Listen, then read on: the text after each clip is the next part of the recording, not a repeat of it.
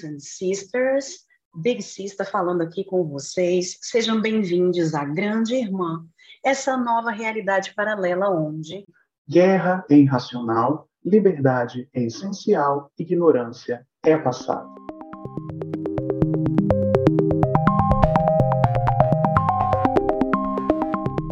Mais uma vez, graças a Deus, não estou sozinha hoje neste dia, nesta gravação de episódio.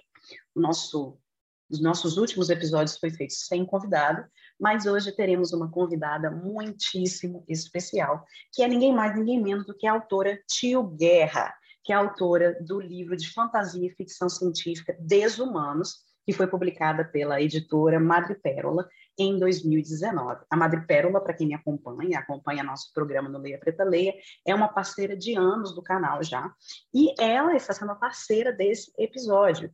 E se você faz parte do clube de leitura Grande Irmã, você sabe que Desumanos foi a nossa leitura do mês de abril, onde a gente falou sobre Anne, Aniel e todas as coisas excepcionais desse livro. Vamos conversar, bater um papo né, com essa autora hoje e vamos fazer algumas perguntas sobre o livro, sobre a autora, mas também, principalmente, sobre o livro. Mas antes da gente realmente começar a nosso podcast e a Tio entrar aqui, quero aproveitar para convidar você que está me ouvindo, meu caro ouvinte, né? Coisa pareceu o programa de rádio agora, para vir fazer parte do nosso clube, a Grande Irmã, para o mês de junho, a nossa próxima leitura. Não vou revelar quem vai ser a próxima leitura, mas a próxima autora, eu acho que eu já posso dizer, que é Margaret Atwood, será a autora da nossa do nossa leitura do mês de junho. Então, venha fazer parte no link desse episódio aqui, aonde você estiver ouvindo, seja no Spotify, seja no YouTube. Eu vou colocar o formulário para você se inscrever. Então, venha fazer parte do nosso clube de leitura de mulheres na ficção científica. E depois dessa introdução enorme, quero pedir que você que está me ouvindo, sente aí, pegue seu cafezinho, ou pegue aquela pia cheia de louça para lavar, ou aquele box cheio de limo que você tem que esfregar. Aproveita esses minutos que virão e aproveita essa conversa, esse bate-papo que eu vou ter com a Tio Guerra, para você aproveitar e fazer suas outras coisas aí, porque eu sei que a louça na pia não vai se lavar sozinha, não é? Então, Vamos a conversar com a nossa convidada.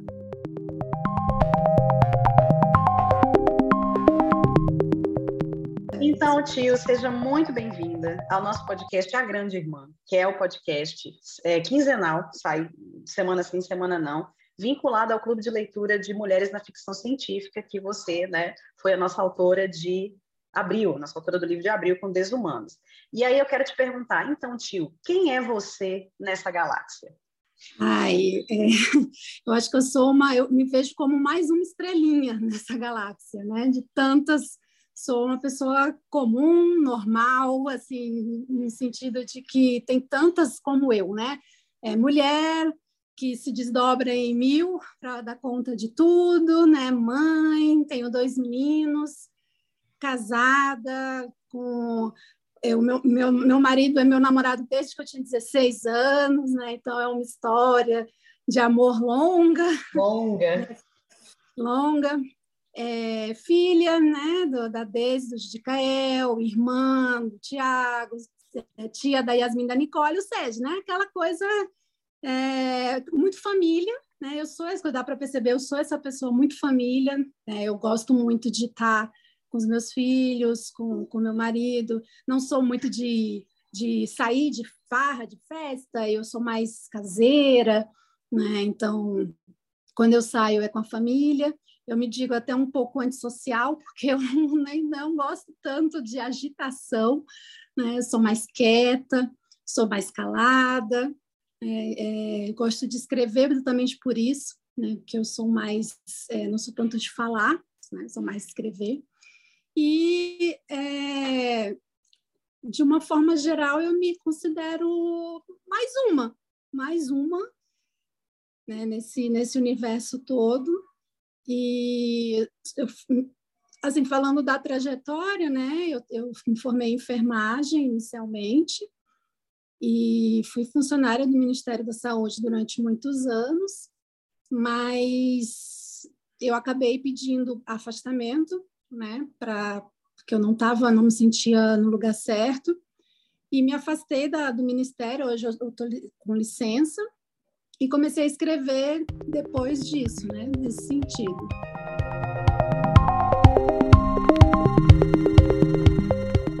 Naquele momento Marília Gabriela, né, que você já adiantou, é, e aí eu vou mudar a pergunta, né? Então, tio a pessoa falando por tio a autora. Quem seria tio a autora, a escritora?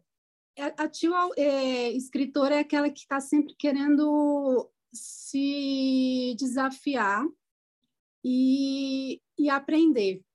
Né? Eu, eu, ela, ela até tem muita dificuldade de se considerar escritora.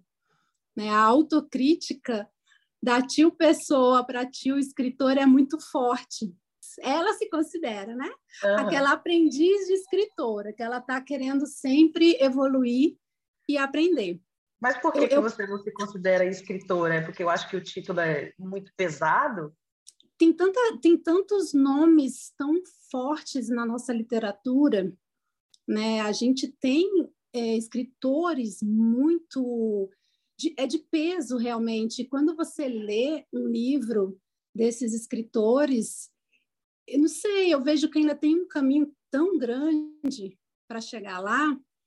E aí, eu, eu, como eu sou muito exigente nesse sentido comigo mesma, eu, eu não quero entregar qualquer coisa, né? Então, eu quero aprender, eu quero sempre estar tá evoluindo para trazer o, o, melhor. Então, é nesse sentido que eu não me considero ainda escritora, sim, em processo de, né, nessa, nesse processo de aprendizagem. Eu não sei se um dia eu vou me considerar, vou chegar nesse nível, porque a gente sempre acha que tem algo mais para aprender, e na verdade a gente sempre tem algo para aprender, né? Acho que se você saber tudo, não tem graça, né?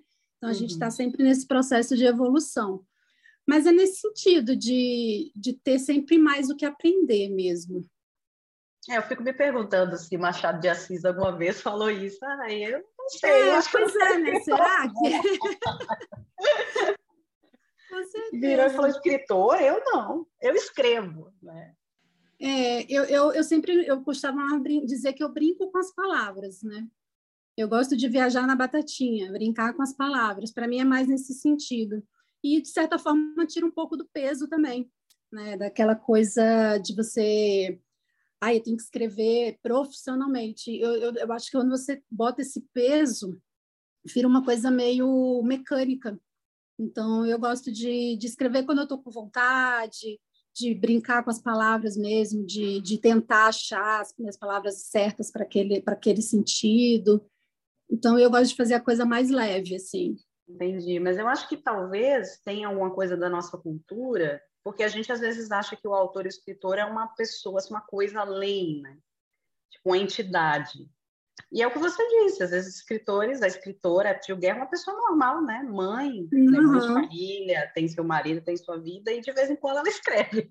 Exatamente. Profissional ou não profissionalmente, né? Mas eu acho que tem um peso mesmo de você se admitir escritor.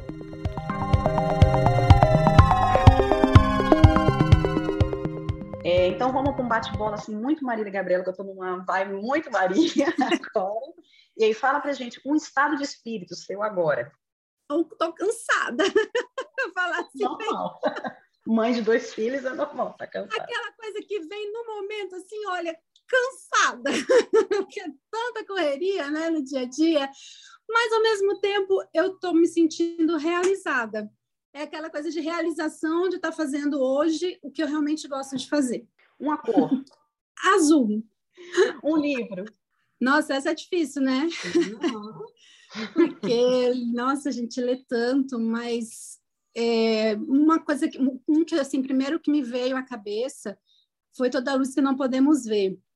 Não sei se você já conhece do Anthony Doerr, né? E eu fico encantada com aquele livro. Não li a... ainda, mas ele é a sutileza, a construção. É, eu adorei. Né? Um livro bem, bem forte e ao mesmo tempo delicado. Né? A sutileza com que ele constrói os ambientes é incrível. E um filme? Adoro filme. Todo domingo à noite a gente assiste filme em família com as crianças aqui. E um que também me vem à cabeça que eu assisti há muito tempo é A Espera de um Milagre. Amo esse filme. Eu chorei horrores, horrores, horrores de soluçar o filme inteiro, mas eu acho um filme incrível que passa a história. Ele é baseado no livro do Stephen King, que também é lindo, uhum. né? Ah, na hora, não vamos dar spoiler, né? Mas no final, realmente. e aí, saindo do nosso, nosso bate-bola, né? E aí você me falou, assim, da questão da gente ler tanto. Então, como é você como a leitora, a tio a leitora? Porque eu sei que para a gente escrever, você precisa colocar muito para dentro para depois conseguir colocar para fora eu não posso dizer que eu sempre fui uma leitora. Né? É, eu acho que a gente tem um pouco disso, os adolescentes, a gente acaba não lendo tanto, eu não sei se pela, pelo, por a gente ser forçado a ler determinados livros que às vezes a gente não gosta, a gente não descobre o nosso gosto literário. Então, eu, adolescente, eu não lia tanto, fui começar a ler mais ali pelos meus 18, 19, que aí eu comecei a ler aquilo que eu gostava e eu fui entender que não existe um mau leitor Existe aquele leitor que não descobriu o seu gosto literário.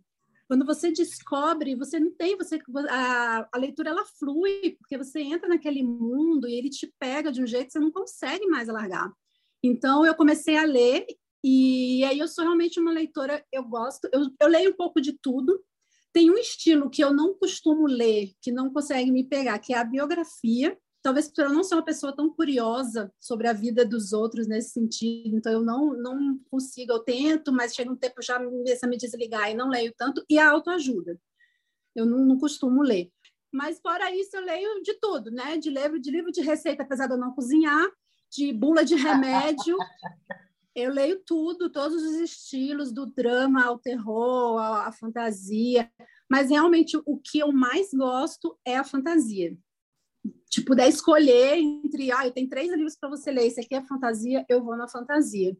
Então, acho que por isso também que eu fui para o lado da fantasia para escrever Humanos. Mas, e tem algum é... autor ou autora de fantasia que seria o seu favorito ou algum que você leu mais? Tipo assim, ah, li tantos livros desse autor. É, assim, a, a, fantasia às vezes normalmente são trilogias, né? Nunca, normalmente não vem um livro só. Acaba sendo mais tem tem mais é, as continuações. Mas um livro que me pegou muito que que até eu servi um pouco de inspiração foi o livro dos jogos vorazes né? A trilogia Olha dos Jogos Vorazes. Sim, Você eu, é eu gosto. uma pessoa que me fala, nesse podcast, presencialmente, que me fala. De... que eu, tenho um pouquinho, eu tinha um pouquinho de nojinho dos Jogos Vorazes. Uhum. Você é a segunda entrevistada aqui, a segunda pessoa que me fala que adorou os Jogos Vorazes. Então, realmente, é a segunda eu... pessoa e agora vou ter que ler Mas, assim, no sentido de como é, a autora traz é, dessa, através da ficção, da fantasia, daquele mundo é, que ela criou, mas coisas da nossa realidade, entendeu? É, os jogos vorazes a gente vê acontecendo nos dias de hoje, né? É um reality show em que as crianças têm que se matar, então é um negócio surreal e as pessoas ficam assistindo. Né, o culto a, a, ao externo, ao, culto à aparência física, às desigualdades sociais. Então, tudo isso ela traz no livro. Então, é essa, essa questão de se trazer essa reflexão. Você tem que ir além do livro, né? Você é, extrapolar as páginas do livro e enxergar além daquele mundo criado e trazer aquilo para a nossa realidade. Isso te gera uma reflexão. Então, nesse sentido, eu acho que Jogos Vorazes me fez pensar e me fez enxergar muitas coisas do mundo real. É, a fantasia tem esse poder, assim como a ficção científica, né, de você criar um universo que aí o autor se expande, né, para criar um universo paralelo, mas ao mesmo tempo vai dando umas agulhadas na gente com base Sim. em coisas muito reais. Eu sou fã de Big Brother, uhum. tá? Isso é, inclusive, uhum. uma, uma briga lá em casa, mas por causa da cultura do sofrimento mesmo. E eu lembrei quando você falou dos Jogos Vorazes. Você achar legal, colocar... Obviamente, não é a mesma coisa, mas não deixa de ter um, um, um sofrimento. É o paredão, é a xepa, que a pessoa fica ali semanas comendo uma comida muito inferior ao pessoal que está no outro. Então, Jogos Vorazes é isso, né? Entretenimento puro, baseado no sofrimento Sim. de outras pessoas. Sim, é, é, é, isso que a gente fala, ele extrapola, né? E o, o, fato dele extrapolar é que te leva a essa reflexão, porque não teria como você fazer um livro as pessoas assistindo um Big Brother, porque ali, né? Exatamente. né?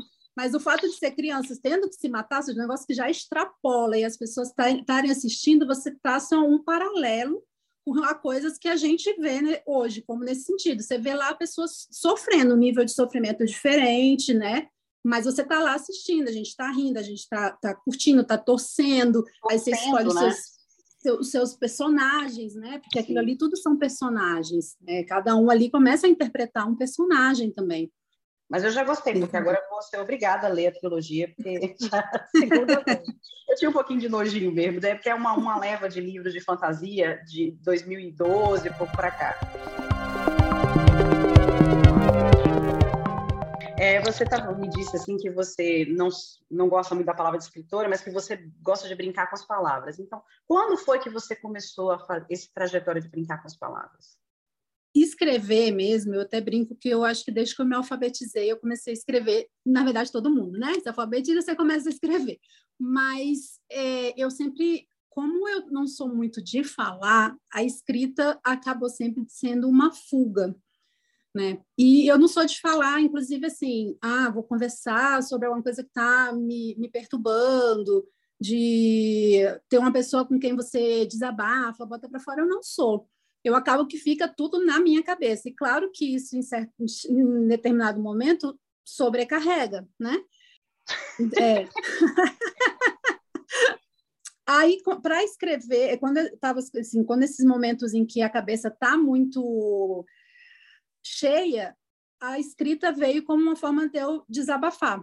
Então, eu pegava e ia botando no papel o que eu estava sentindo, o que eu estava pensando. E isso me ajudava a entender aquele sentimento, a reagir. E claro que não eram textos para sair, né? Para as pessoas lerem. Aquilo era uma coisa para mim. Então, muita coisa, é, consequentemente, foi jogado fora. Eu, adolescente, às vezes eu pegava o papel e saía escrevendo, depois eu amassava e jogava fora. Mas, de certa forma, nisso eu estava treinando e praticando a forma de, de escrever, de botar as palavras no papel.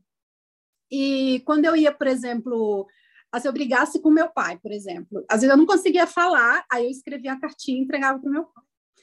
Meu, meu marido, né, que a gente namorou desde adolescente, a gente namorou um longo período à distância.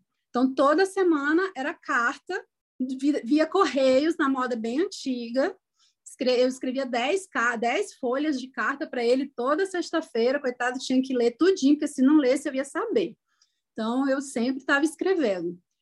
Mas então eu sempre gostei de escrever, mas eu não sabia escrever, não de forma técnica, de forma é, a parte profissional da coisa, porque quando você passa a aprender e estudar sobre escrita, é que a gente entende o quanto que é difícil escrever, que não é só sentar a folha em branco ou, ou, o computador, a tela do computador e sair jogando ali palavras. Não é assim que funciona. Então eu fui, eu comecei a me questionar se eu conseguiria transformar esse meu gosto pela escrita em um livro, né? Mas eu não sabia como fazer isso. E como eu, eu falei, eu sou muito autocrítica, eu não me conformo em entregar qualquer coisa. Então eu falei, não, mas antes de eu fazer isso, eu preciso aprender. E aí eu fui atrás do conhecimento eu fui atrás dos cursos, eu fiz curso de escrita criativa, fiz curso de oficina de romance, fui estudar para aprender a colocar isso na forma, é, na, nas técnicas narrativas mesmo. E isso mudou até a minha visão de leitora, porque hoje, quando eu leio, eu consigo enxergar as entrelinhas do texto, eu consigo ver que o autor, ele, cada palavra que está ali não está à toa. Foi pensada para estar tá ali, cada vírgula foi pensada para estar tá ali naquele momento, para dar um ritmo, né? É, ou tirada, às vezes a gente até deixa de lado algumas regras gramaticais que é, a literatura permite isso para poder dar esse fluxo, esse ritmo, essa fluidez do texto. Então tudo é muito pensado. E aí eu fui aprender isso para então começar a escrever.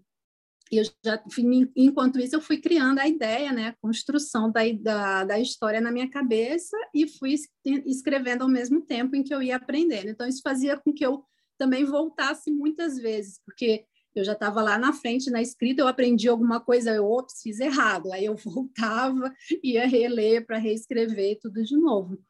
Então foi assim que foi nascendo é, a, a parte escritora mesmo, mais profissional, digamos assim, é, veio do, do estudo né, desse, desse gosto inicial, dessa, dessa vivência com a escrita pessoal para se transformar em algo é, técnico para trazer o livro e as, qualquer outra escrita nesse sentido. Sim. E tem algum exercício de escrita que você costuma fazer, ou costumava fazer, que te ajudou, por exemplo, no Desumanos? Tem, tem. Durante a gente, durante a, os cursos, assim, a gente tem várias técnicas, né? Por exemplo, você pegar uma imagem e a partir dali você criar uma história, né? Você criar uma, é, pegar uma simples situação, por exemplo, você vai num restaurante e observa alguma coisa, uma, uma mesa, você observa os trejeitos, um casal conversando e dali você cria o que será que eles estariam conversando, o que, que aconteceu, e você cria a história. Então, ou o início de uma, uma música, né? Você pega uma música uh, e dali você cria a história com aqueles personagens da música e você desenvolve a partir dali. Então, tem várias atividades que a gente pode fazer para estimular essa parte criativa e, e exercícios de mais de, de, aquela coisa mais técnica de, de técnica narrativa mesmo é engraçado, eu nunca fiz, eu quero muito fazer esses, esses, esses cursos de escrita criativa, né? Não que eu necessariamente vá virar escritora, mas eu acho que até para ajudar, agora que você disse que ajuda, inclusive, a ler, né? E a interpretar, e eu, como uma Sim, pessoa que faço a resenha de livros, né? Às vezes a gente não está interpretando direito. Ou às vezes é uma técnica narrativa que a gente acha chata, mas não é chata, é porque havia uma intenção ali. Né? Às vezes a gente fala assim, ah, o livro é muito arrastado, mas na verdade não é, porque tem uma, uma intenção do autor do porquê, uhum. né? Isso ajuda muito, ajuda, me ajudou muito e com certeza ajuda, porque a gente tem uma outra visão, a gente passa... Tem até um livro que é... Ah, acho que é Como Ler como Escritor. Ele é um livro muito bom, eu tenho ali, depois eu até mostro. Ele ajuda muito a você entender, às vezes, essa, esses detalhes que o escritor joga ali, a gente acha que é sem querer, ou que é ao acaso, mas não é, é de propósito. E aí, quando você vai ler, você começa a prestar atenção nisso. E ela usa vários é, livros é, clássicos, né, como Metamorfose, e aí ela traz esses livros e vai mostrando, e você pensa assim, caramba, eu nunca prestei atenção nisso, eu li o livro e não me dei conta, e aí isso vai te desenvolvendo esse olhar crítico e passando a ler não só como leitor, mas entendendo a intenção do escritor de botar aquelas coisas no, naquele momento, daquele jeito. Você, você falou que você trabalhava né, para o governo e tal, tirou licença. Você está vivendo de escrita hoje? Ou você está fazendo, desempenhando outras atividades aí? Eu fico pensando, é possível viver de escrita nesse Brasil? Eu quero encontrar alguém que me fale sim, estou vivendo da minha arte, do meu trabalho. Não serei eu a dizer, serei essa pessoa. Eu também espero que um dia eu se encontre, porque isso dá esperança, mas não serei eu. Infelizmente, não, não estou vivendo de escrita. Na verdade, é, do livro em si, eu praticamente posso dizer que eu não recebi nenhum tostão assim, né, real, tirando o investimento que a gente faz então, é uma, um ofício muito difícil, acho que especialmente no Brasil. Eu não sei, eu acho que até exista pessoas que consigam viver de escrita, mas você tem que ter um número de leitor muito grande para você poder dizer assim, ah, o livro me sustenta, eu posso viver disso e só escrever. E acaba que as pessoas buscam outras alternativas, né? É, não só escrita literária, escrita de livros, mas vai para a parte de redação, de escrita de blog, né? de ensinar escrita para poder conseguir ter alguma renda. Então, isso também é viver de escrita, de certa forma. Você usa o seu, a sua técnica, o seu, o seu conhecimento e ganha em cima disso. Mas, assim, para venda de livro, é, você tem que ter um número muito grande, porque, na verdade, assim, o livro ele é um produto barato, né? uhum. né? mas, ao mesmo tempo, ele é um livro, ele é um produto que tem uma cadeia muito grande em volta na produção desse produto. Tem muitos profissionais envolvidos ali, né? Tem o editor, tem o revisor, tem o preparador, tem o capista, tem o diagramador, tem o autor. A pessoa a vai fazer a marketing, é verdade. Tem o marketing. Então, daquela parcela de um livro de 50 reais, ele tem que sair uma pizza com vários pedacinhos para dar para todo, para pagar todos esses, esses envolvidos na produção do livro. E o do autor é, é 10%, né? Então, digamos, um livro de 50 reais, você vai receber 10, 5 reais. Uhum. Então, é, imagina a quantidade de livro que você tem que vender para dizer assim, ah, o livro, a venda do livro me sustenta. Então, não sei, hum. autores aí, né, Eduardo Spohr, Karina Risse, talvez esses autores nacionais hoje que já tenham vendido uma quantidade grande, é, possam dizer que, que vivem de livro. Mas acho que a grande maioria não, porque é muito difícil você conquistar, você chegar até esses leitores. Muita gente ainda não valoriza a literatura nacional. Então, se você tem um livro estrangeiro que está lá, é best-seller, que vira série na, na, Netflix, que vira filme, que não sei o que, todo mundo está falando, e você tem um autor nacional, então as pessoas vão, ah, tenho, eu tenho 50 reais para comprar um livro, o que, que eu vou fazer? Vou comprar o livro do autor falado, né, da Netflix, vou lá na Julia Quinn, que tem lá a série na Netflix, Sim. vou no Jogos Vorazes, vou no, no Game of Thrones e sei lá mais o que. Então, é difícil você conquistar esse espaço. É, eu e... penso que também esses autores que vendem muito, igual você falou, Julia Quinn, né, que está no hype agora, uhum. é, o Colin Hoover, ou o próprio Stephen King, é porque eles meio que criaram uma fórmula né, para os seus trabalhos e, e, e tem aquela coisa dos contratos de editora que o cara tem que publicar um livro por ano. E aí Sim, vai é repetindo, repetindo, repetindo. Então, assim, eu estava vendo a Colin Hoover, né? A Colin Hoover é uma autora jovem, ela é mais jovem do que eu, eu acho que ela tem 20 livros publicados já. Eu acho que ela publica dois livros por ano, Stephen King um livro por ano, a Julia Quinn um livro por ano. Acho que é, é uma máquina de moer gente também, né? Esse mercado editorial, assim. Para o autor viver disso mesmo, acho que ele tem que criar uma fórmula perfeita, tipo um Agatha Christie, né? E que uhum. não necessariamente vai ser genial, que Agatha Christie era, mas não necessariamente todo livro que o autor publicar vai ser genial, mas ele tem um, um grupo de leitores ávidos, porque são leitores daquele autor. E aí essa Exato. pessoa, qualquer livro que o autor publicar, ela vai comprar, mesmo que o livro não seja maravilhoso. É, exato. O grande mistério é você conseguir é, chegar nesses leitores, né? É você conquistar esse seu público leitor. E isso é que é bem difícil. Isso é que exige, né? A gente está é, tá na internet e você tem que fazer o marketing, porque o autor independente ou o autor nacional de pequenas editoras, ele tem que trabalhar para fazer o seu próprio marketing. Aí você tem que produzir os seus conteúdos, você tem que ir lá fazer o leitor te conhecer. Isso te gera mais tempo, te, te pega mais tempo, que é uma, uma coisa que você estaria escrevendo, você está fazendo uma outra atividade.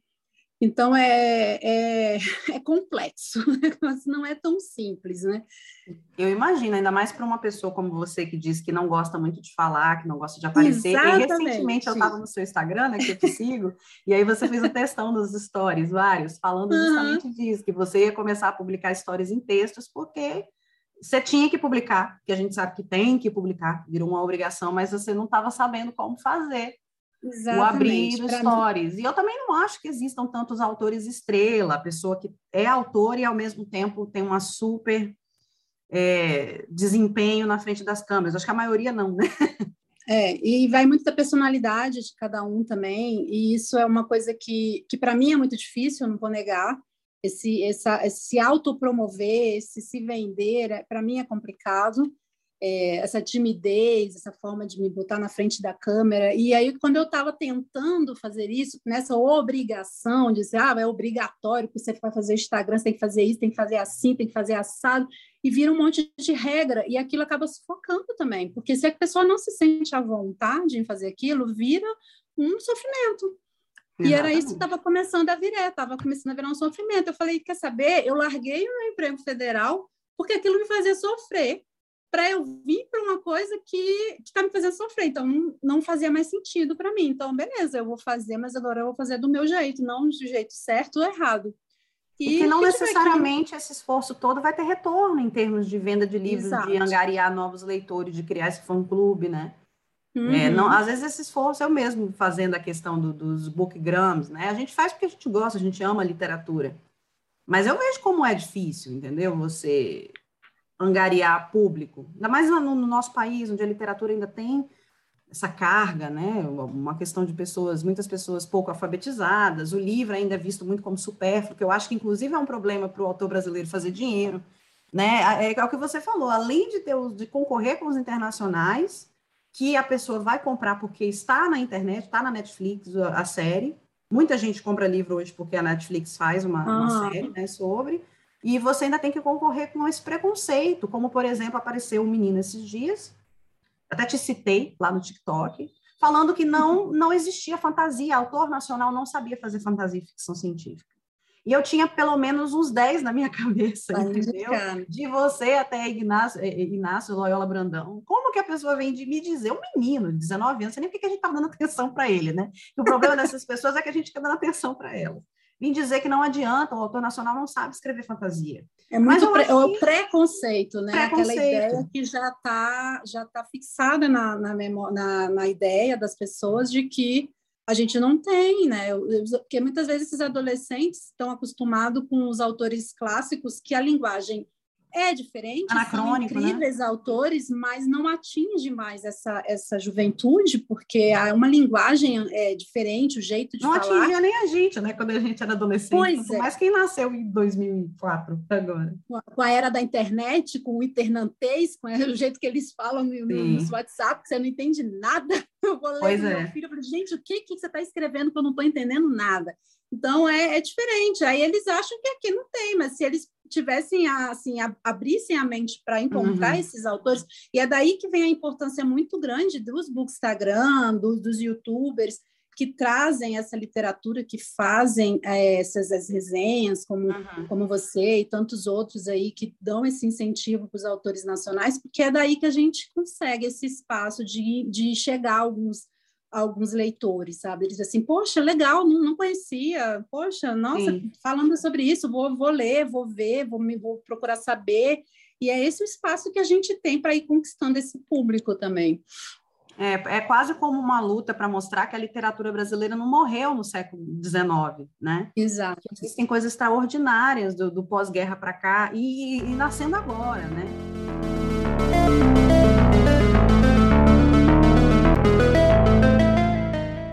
E aí acho que é uma chave boa para a gente começar a falar sobre ela, ele, né? Deshumanos. Eu acho o título maravilhoso, que é Des entre, entre parênteses, né? Que foi uhum. a nossa escolha para. Agora, quando a gente, nesse momento que a gente está gravando, a gente ainda está lendo Desumanos no Clube. E aí eu fiquei me pensando o seguinte: você falou que você é leitura que você ama fantasia. E, e essa leitura da fantasia é, foi uma das motivações, assim, quais foram as motivações para o Desumano nascer? Nossa, então a gente vai voltar na história do meu nome né, agora. Já que você falou do meu nome, mas nós vamos voltar na história do nome, porque. Maravilha, a... sabia que tinha alguma coisa aí atrás, sabia. a grande inspiração, a grande motivação da história de Desumanos é a história do meu próprio nome. Foi daí que surgiu a, a primeira faísca, assim. E aí eu tenho que contar a história do meu nome, né? O meu nome, na verdade, o nome é, é Tiure, é T-H-Y-L-R-E. Aí, para facilitar, todo mundo começou a chamar tio, tio, e ficou tio, muita gente chama tio, né? Até para facilitar a situação. A minha mãe, ela é filha única, e ela tinha um amiguinho imaginário que ela chamava de Tiuri.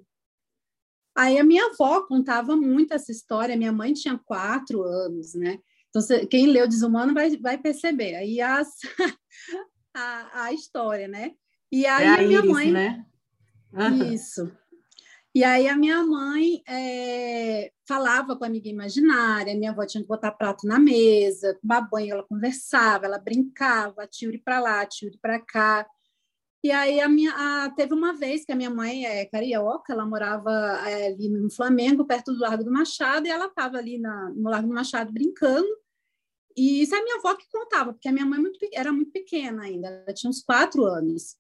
E aí ela se afastou, fez que abraço, fez o gesto de abraçar alguém e voltou chorando para minha avó. Aí a minha avó perguntou o que que houve. Ela falou assim: "Não, porque a Tiri veio se despedir porque ela foi embora. Ela disse que ia embora e não ia mais voltar". E aí depois disso realmente ela parou de falar, de conversar. Mas tinha quantos anos isso aconteceu? Quatro anos. Mas é quando, quando a Tilly foi embora, ela, ela tinha quatro ela tinha anos. quatro anos, isso. Aí, realmente, depois disso, ela parou. Só que aí a minha mãe, é, minha avó, continuou contando a história, porque ela achou né, super né, inusitado, interessante. Ela continuou contando essa história e o nome foi, minha mãe foi crescendo com o nome na cabeça. Aí, quando ela é, casou, engravidou, ela falou: Não, meu, meu filho vai ser Tiro, porque ela não sabia nem se, era ser, se ia ser menino ou menina. Meu pai gostou e ficou Tiri. Então, quando eu conto essa história, sempre que eu contava, as pessoas, as pessoas perguntam, né? Tem aquela curiosidade, ai, da, qual a origem do seu nome? Eu falo, gente, eu não sei, é, da, é a imaginação da minha mãe, minha mãe é muito criativa. Aí eu acabava tendo que contar a história de onde surgiu o nome. E as pessoas ficavam encantadas, assim, quem é espírita, então, né, já leva para o lado do espiritismo. Né? Foi por isso é... que eu é, perguntei, é, porque eu sou espírita é... e para mim, na verdade, a, a interação de Iris e Aniel, para mim, era totalmente guia, né, espiritual. E aí, em algum momento, deixa de ver, não porque cresceu, mas porque a entidade precisa fazer outra coisa, né? Uhum. Aí, eu, eu não sou espírita, eu sou católica. A minha mãe, a minha mãe, é, ela é psicóloga, então a minha mãe sempre levou para o lado da psicologia.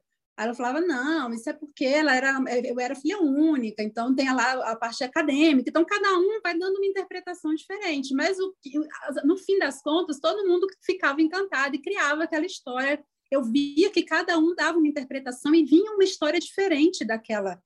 Aí eu ficava, gente, será que dali não, não tem como eu criar uma história né, a partir disso, uma, uma ficção mesmo, ir por um lado totalmente diferente que seja, ver o que, que sai disso. E aí, eu, quando eu fui fazer os cursos de escrita criativa, um dos cursos que eu fiz foi a oficina de romance com uma escritora, a Carola Saavedra, e eu escrevi, a primeira coisa que eu escrevi foi o prólogo do livro, né? Que é, é a história, né? E aí eu escrevi e aí dei para ela ler. Aí ela falou assim: não, legal, mas para onde você vai daqui? Aí eu falei: não tenho a menor ideia. Aí ela começou a dar ideia, falou assim, não, porque aí eu tenho um livro que eu li que a, a menina era esquizofrênica, eu falei, Carol, aí você vai arrumar um problema com a minha mãe, porque eu vou dizer que a minha mãe é esquizofrênica, não dá. aí não vai ficar bonita essa história, não. Aí tá, não, falei, a gente não quer transformar comecei... uma história linda de infância num, num, conto de terror, na verdade. Né? Se a criança fosse esquizofrênica, né? E de repente, Desumanos ia virar uma, uma história de terror, né? Pois é, já pensou? Aí eu falei, não, vou arrumar um problema familiar. Não vai Mas são certo. inúmeras possibilidades, inclusive. Sim, né? Que poderia realmente virar um conto de terror dessa. Poderia. Mas você tem razão, sua mãe ia ficar com ódio mortal. Tipo, eu, eu dei esse nome para você, para depois você vir falar que eu era esquizofrênica. Também, não, e a pessoa arrumar um problema familiar. O Natal estava acabado, os natais de família, meu Deus. Então, eu falei, aí eu comecei a tentar ver o que, que eu poderia é, é, criar a partir dali. Aí um dia, eu assistindo alguma dessas notícias horríveis que a gente vê todos os dias na televisão, aquilo me eu não me lembro nem o que, que era. Eu sei que aquilo me chocou e eu falei, meu Deus, a gente está realmente é o fim do mundo, né? É, a humanidade, pessoas, os seres humanos estão cada vez mais desumanos e tal. E comecei conversando com meu marido, a gente falando sobre isso. Aí, coincidentemente ou não, eu fui no mercado. E eu tenho essa mania. O fato de eu ser mais calada me faz muito observadora. Então, tudo eu estou observando, eu estou olhando.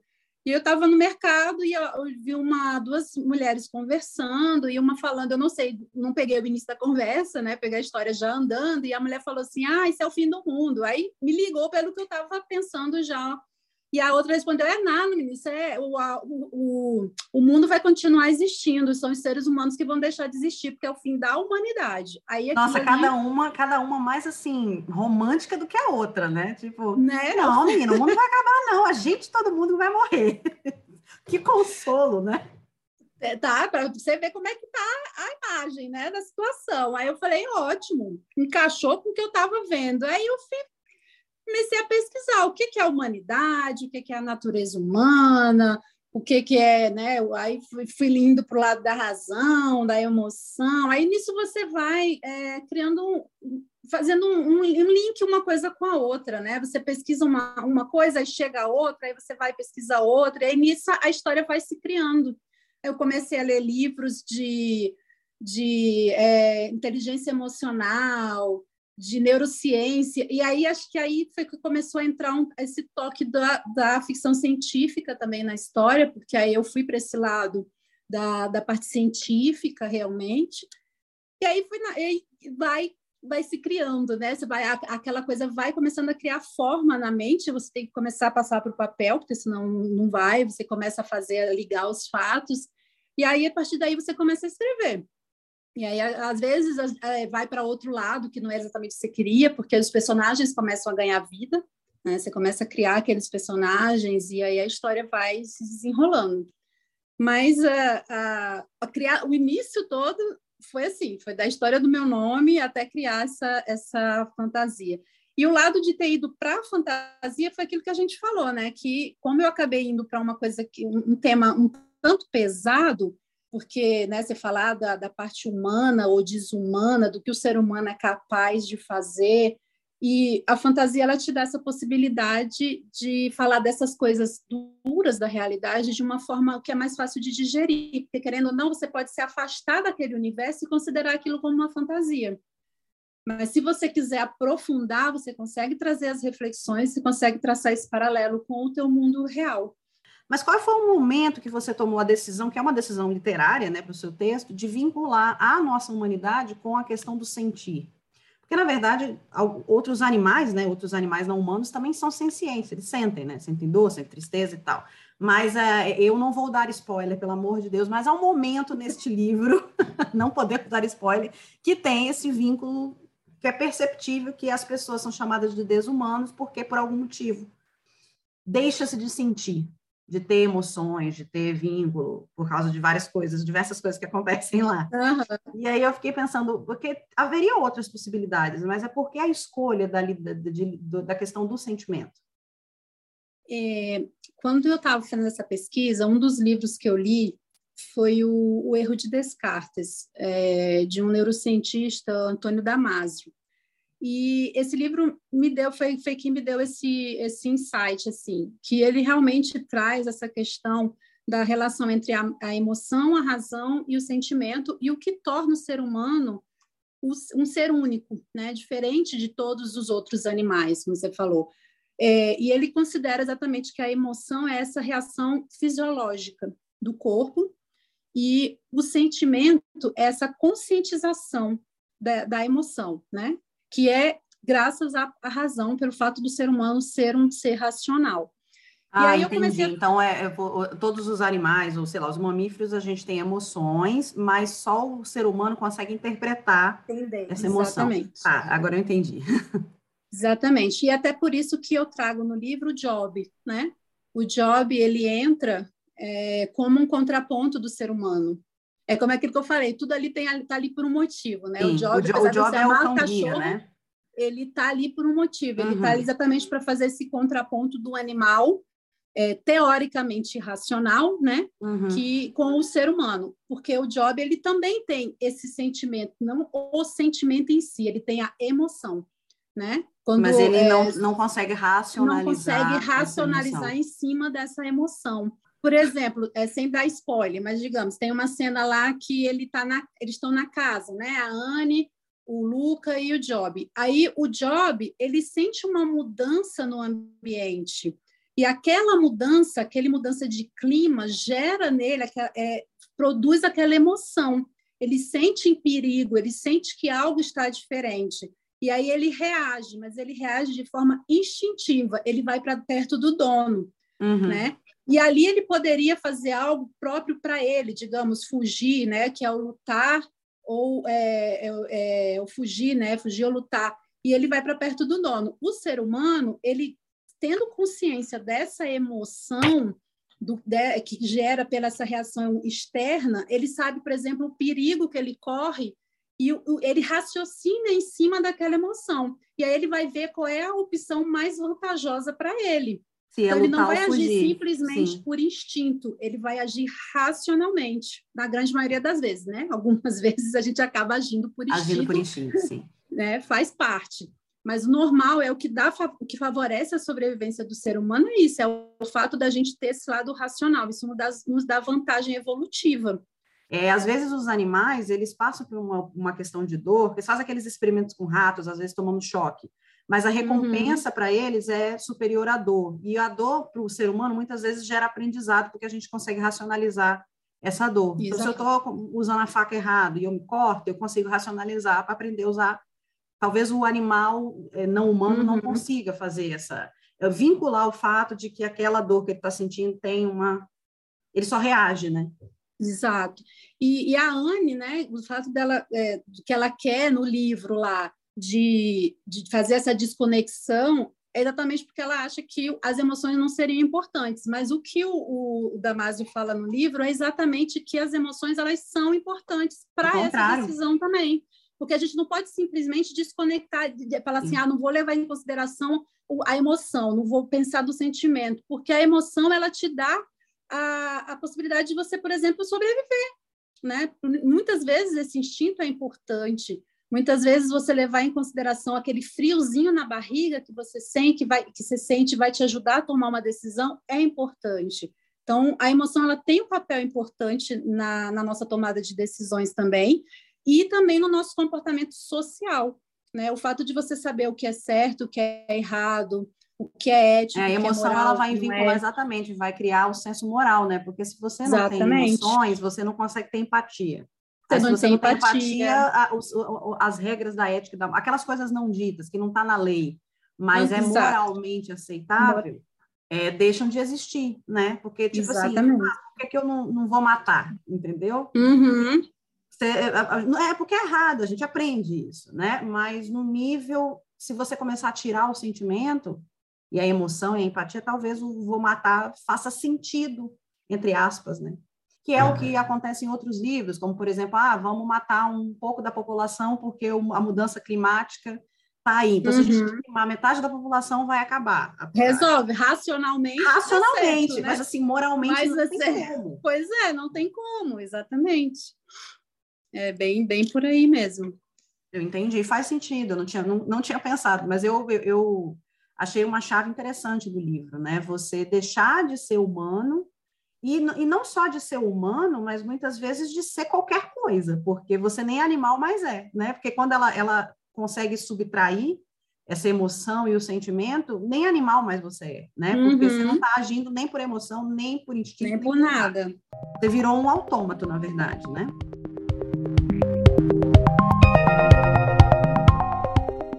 Mas eu fiquei pensando o seguinte, a gente você chegou na fantasia, o livro ele tem uma, uma, uma cruzada de gêneros ali.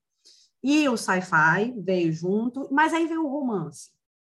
E aí eu ficava me perguntando, porque para mim, eu não, não, sou muito fã de romance, então para mim não precisava do uhum. romance, mas o, como depois que você disse que tudo que o escritor, no seu caso, faz tem um sentido, o, a existência do romance, que eu não vou dar spoiler, é necess, era necessário justamente para ter essa coisa dos desumanos? É, era uma tinha uma linkagem ali? Ao meu, porque é assim, né? É, o, a, vai ter a minha visão, né? Enquanto, enquanto quem criou a história, mas claro Óbvio, que né? cada leitor vai dar a sua interpretação, né? Por isso que é, vai muito do, da, da, experiência, do gosto, da vida de cada uhum. um. Então, cada um, inclusive, às vezes acontece isso. Ah, é, o leitor traz uma coisa assim e eu penso, gente, mas não foi isso que eu quis dizer. Que você quis dizer. Gente, mas não foi isso. Não, é, não eu, eu, não estou dizendo que o romance atrapalhou. Eu acho que o romance ele deu, em determinado momento, uma certa leveza para eu, no meu caso, estava lendo o livro. No, no, foi, foi mais no assim, eu eu sou romântica. Então já tem um lado assim, eu gosto do romance. Percebi. Né? Já tem 16 esse, anos, esse lado namorando, diferente. escrevendo carta. Quando você começou a falar, eu falei, ah, então tem uma razão. Tem um porquê, claro. Porque querendo ou não, é isso que a gente, é o que eu falo, assim, é, é, eu vou trazer muito da minha visão, né, de mundo. É, o meu filtro para o que eu enxergo a realidade vai estar. Tá... Tem gente que pergunta assim, ah, é, tem, tem questões autobiográficas no livro? Gente, sempre tem alguma coisa sempre tem, porque você é o teu, nem que seja de, de coisas que você leu, mas é coisas que você vivenciou, que você estudou, que você leu, que você conhece alguém que viveu aquilo. Não é necessariamente a sua autobiografia, a sua vida, mas as, as vivências que você teve ou que você sabe que alguém teve. Então, sempre tem um pouco de autobiográfico dos teus gostos, da tua forma de enxergar o mundo. Então, como eu sou essa pessoa romântica, eu, né, eu, eu gosto do romance, eu quis também trazer um toque do romance na história. E por que, foi pensado? Na minha visão, era uma forma de mostrar um pouco do envolvimento da Anne, porque, querendo ou não, a Anne é muito seca. Ela é parece é desumana, fria. né? É. Ela é, ela, ela não tem um, um vínculo emocional com praticamente ninguém, ninguém. né? Então, é, a forma de que ela tenha tido um certo envolvimento mostra que ela tem alguma coisa ali, ela, ela também alguma sente. suavidade, né? Entendi. Ela sente, ela mesmo que ela, ela se recuse a aceitar que ela sente, mesmo que ela, ela queira cortar aquilo, ela acha que a emoção não tem importância, que o sentimento é ruim, ela é humana. Então, uhum. ela tem esse envolvimento, ela acaba sentindo também. Então, foi mais nesse sentido. É, de trazer... E é, e é, interessante que você faz isso na Anne, mas a Anne, ela é muito resultado do meio em que ela vive, né? Ela uhum. não necessariamente nasceu seca, mas aí ela fica órfã, ela vive com um pai que está sempre fazendo outras coisas, Exato. ela se vê tendo que ser muito independente, né?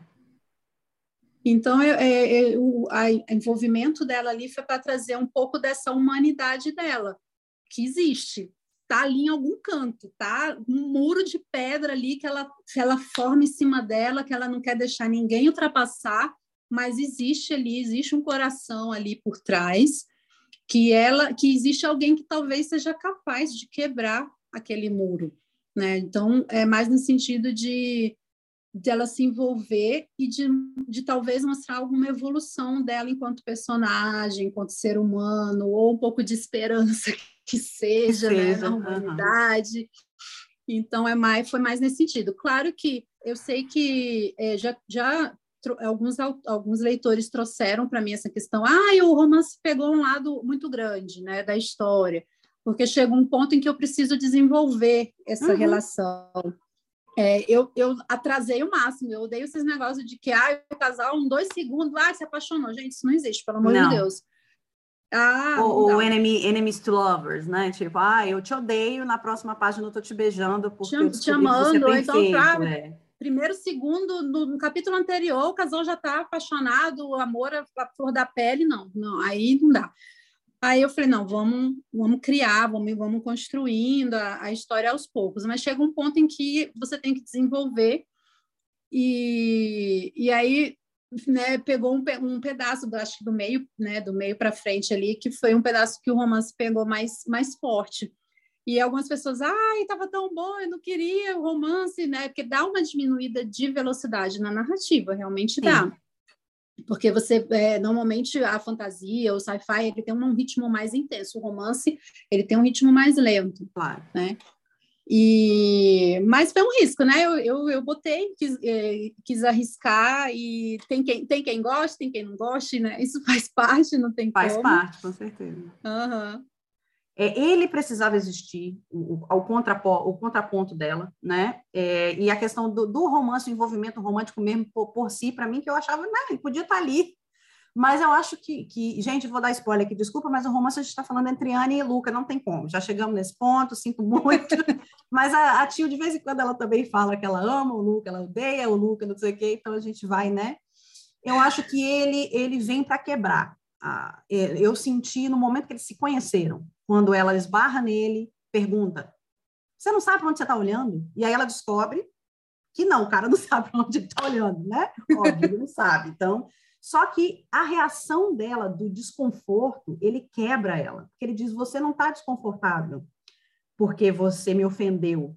Você está desconfortável porque você criou aquele, aquela educação na sua cabeça. Tipo assim, você não está sentindo empatia por mim porque eu tenho uma deficiência né, visual, que é o uhum. caso dele você está apenas reagindo como te educaram, que óbvio que você tem que ter empatia porque a pessoa é deficiente visual. Então, desde esse primeiro embate, eu percebi que era uma forma de quebrar mesmo.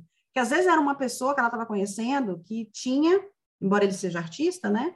Talvez a secura mais parecida com a dela, mais uhum. de pontos de vista diversos. Porque a Anne, ela se torna uma pessoa que ela chega no nível de independência no sentido de eu não preciso de ninguém para nada, ninguém sabe fazer nada certo. Ela é uma pessoa Exato. complicada, né? Eu já, já falei aqui algumas vezes. Ela é, ninguém sabe fazer nada certo. Se eu não fizer, ninguém vai fazer. É, na pesquisa que eu estou fazendo na minha faculdade, eu não quero ninguém junto comigo, porque todo mundo me atrapalha. A amiga dela, né, é totalmente uhum. ao contrário dela, ah, me atrapalha. Eu não sei por que, que eu mantenho essa amizade com essa menina, mas é porque ela se coloca no ponto de que ela precisa tomar conta dessa amiga, porque a amiga tem uma relação com bebida, né? Sofreu. Então, assim, é sempre no sentido da função. A, a Anne está na função de alguma coisa. É motorista, é tomar uhum. conta da amiga, é. Tipo assim, ela está numa peça de teatro da amiga e mexendo no tablet. E aí uhum. o, o, cara vem, tipo assim, você precisa prestar atenção em outro ser humano que não seja você. E pela raiva, ele faz ela prestar atenção nele, entendeu? Porque ela não presta atenção em mais ninguém. Ela tá muito em si mesmada, no sentido de eu preciso me virar sozinha, preciso fazer tudo certo. E aí ele vem, mesmo que pelo, pelo gerando aquele ódio, né, aquele ranço no início, mostrando você precisa prestar atenção em outras pessoas, porque existem outras pessoas. É o que ele fala, né? Ele não tem a função da o sentido da visão, mas ela mesmo com olhos que funcionam, ela não enxerga. Né? Então é essa exatamente ah, para esse contraponto, ver. de que às vezes a gente vê, mas não enxerga, né? A gente é, a tá Ana, tem uma, uma vivência muito, uma visão muito utilitarista da vida, né? Uhum. A coisa serve para determinada coisa. E como as relações humanas, para ela, parece que não serve, não tem nenhuma serventia aparente, né? É, é isso, ela não consegue enxergar qualquer coisa. E eu gostei que demorou, eu realmente não imaginava que ia ser um romance assim. Eu, na verdade, tive desconfiança do Luca desde a primeira vez que eu vi, tá? Falei, tá esquisito, porque a leitor de fantasia de ficção científica, a gente desconfia até da sombra, né? Falei, tá uhum. esquisito esse nome, esse homem tá seguindo ela, esse cara é um enviado de alguma coisa para fazer. E aí eu fiquei, gente, não é possível, esse cara tem alguma coisa errada com esse homem. Desconfiei dele. É, você criou uma espécie de universo do além, né? A gente percebe uhum. que essas uhum. pessoas, é, é, da palavra que a gente usa no espiritismo, são pessoas desencarnadas, já tiveram vidas, né? Em outras vidas. A Aniel, em algum momento, Aniel é a guia. Eu não sei como é, eu não lembro como é que você chama ela. É, a guardiã. A guardiã, exatamente. Ela lembra que em algum momento ela teve uma vida, muito tempo uhum. atrás, sei lá, no medievo, que seja, e depois de um tempo eles vão para esse lugar e se tornam guardiãs. Como que foi que, que surgiu essa coisa de você deixar, sei lá, não vou falar de alienígena, não vou falar de, sabe, eu vou falar de entidades espirituais, tanto ruins, que tem as ruins, é, que eu faria que seriam que espíritos pouco evoluídos, que seja, e é, esses guardiões que ficam num universo totalmente novo que você criou para eles, né? Uhum. É, é, à medida que eu fui fazendo as pesquisas e, e né, pensando no que, no que que poderia ser essa, levando para o lado da história do meu nome, o que eu ouvi as pessoas falando, de quem é essa amiga imaginária, mesmo essa, essa, essa visão espírita, né? quando eu falava com, com espíritas, eles me falavam, eles conversavam diziam, não, dessa questão da, da, reencarnação. Ah, teve gente que falava assim: ah, era, era você que foi se preparar para reencarnar, e aí você voltou como filha da sua mãe.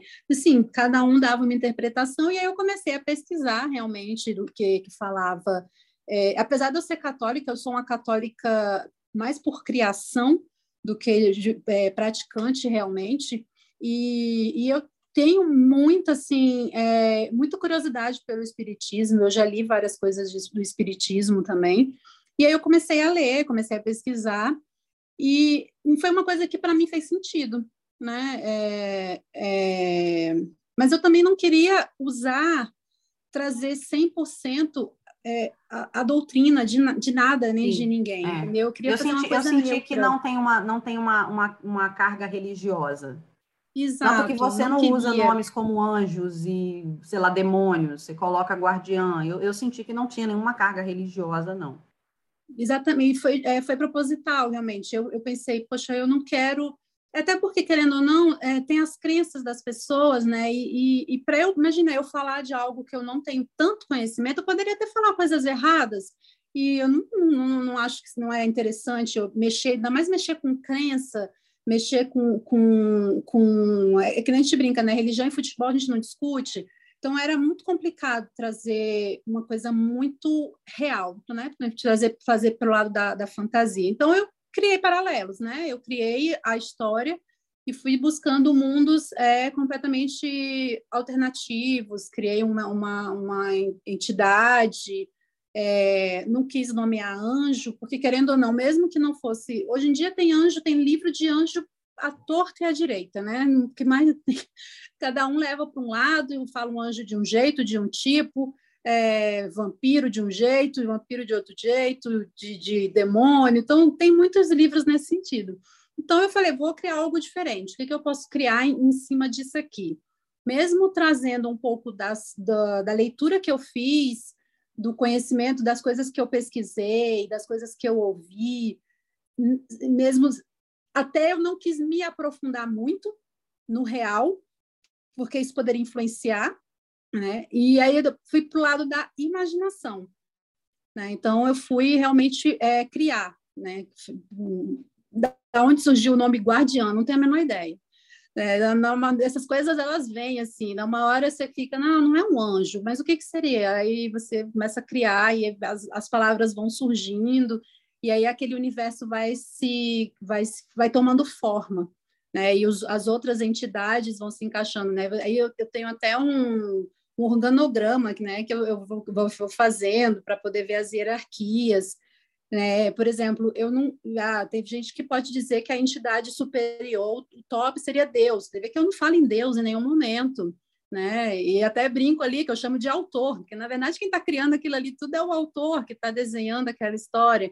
Então nisso eu, gente, eu vou tentando sair desse universo religioso, desse universo de crença, para não entrar a fundo nisso e traçando paralelo para esse mundo ficcional. Sim, e pensando também que realmente eu, eu, interpretei que Aniel, né, que a guardiã não era um anjo, porque o anjo, quando a gente lê sobre anjo, né, que não é nem, nem espírita, mas o anjo é, é como se fosse um ser perfeito, né, que não é humano. E a uhum. o anjo não é humano, ele é uma criação separada, né? E a Aniel, ela foi humana e ela ainda resguarda alguns sentimentos humanos, como a raiva, às vezes, a desconfiança, né? Ela é, é, a frustração, porque ela tem, é, é, ela não é necessariamente guardiã da Anne, da Anne, mas ela se frustra, que ela tenta tanto, né, ajudar essa pessoa, essa menina, Sim. aquela jovem mulher, e se frustra. Então eu senti que era muito do numa posição quase de melhor amigo mesmo, de amigo imaginário, uma pessoa que está ali para botar a mão na sua consciência e falar calma, entendeu? Mas que tem essa coisa da frustração. Uhum. Do que uma... A perfeição é difícil, né? A entidade perfeita fica uma coisa muito afastada, né? Muito surreal, assim.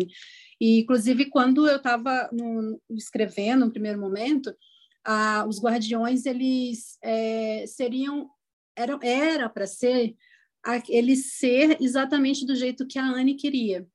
Não quero dar spoiler, mas assim, é, é, como eles, eles foram humanos, né, aquela coisa, mas eles meio que se desconectaram, então eles têm mais, eles não têm aquela, o corpo deles já está morto, então não tem a fisiologia do, do corpo humano, eles não teriam aquelas emoções, né, e, consequentemente, não teria o sentimento. Só que, à medida que eu passei o livro para uma preparadora de texto, né, e ela começou a ler, e ela começou a falar assim: Você percebeu que a sua guardiã ela tem emoção?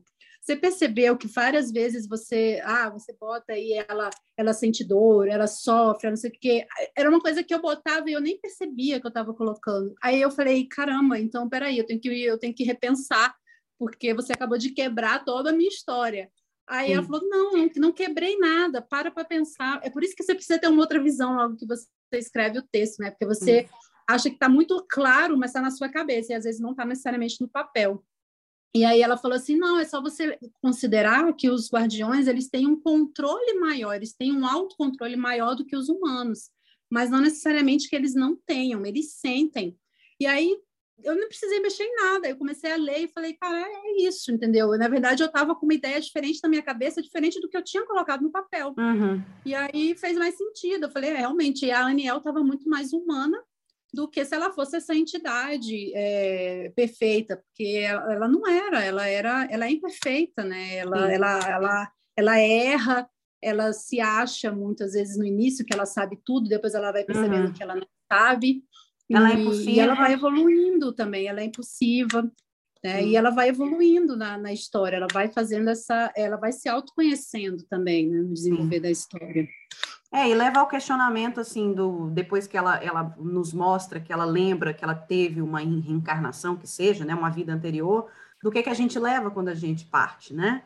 É, é uhum. muito isso, assim, do, do, do, desse ser que evoluiu, mas será que ainda o, o, sentir eh, frustração, isso você, você consegue se desfazer né, dessas. Mas sim, eu percebo que ela consegue ter mais controle, tanto que em determinado momento ela se afasta de algumas situações. Tipo, a, bo a boate está bombando e aquilo lhe faz mal, então ela se afasta daquilo e vai para. Tipo, aparata, eu lembrei aparata agora por causa de Harry Potter, mas enfim, ela sai daquela, daquele ambiente que está fazendo mal a ela, que está interferindo nela. Então, uhum. eu, achei bacana essa coisa de você colocar essas coisas do guardião, porque a gente interpreta de acordo com as nossas, as nossas ideologias religiosas.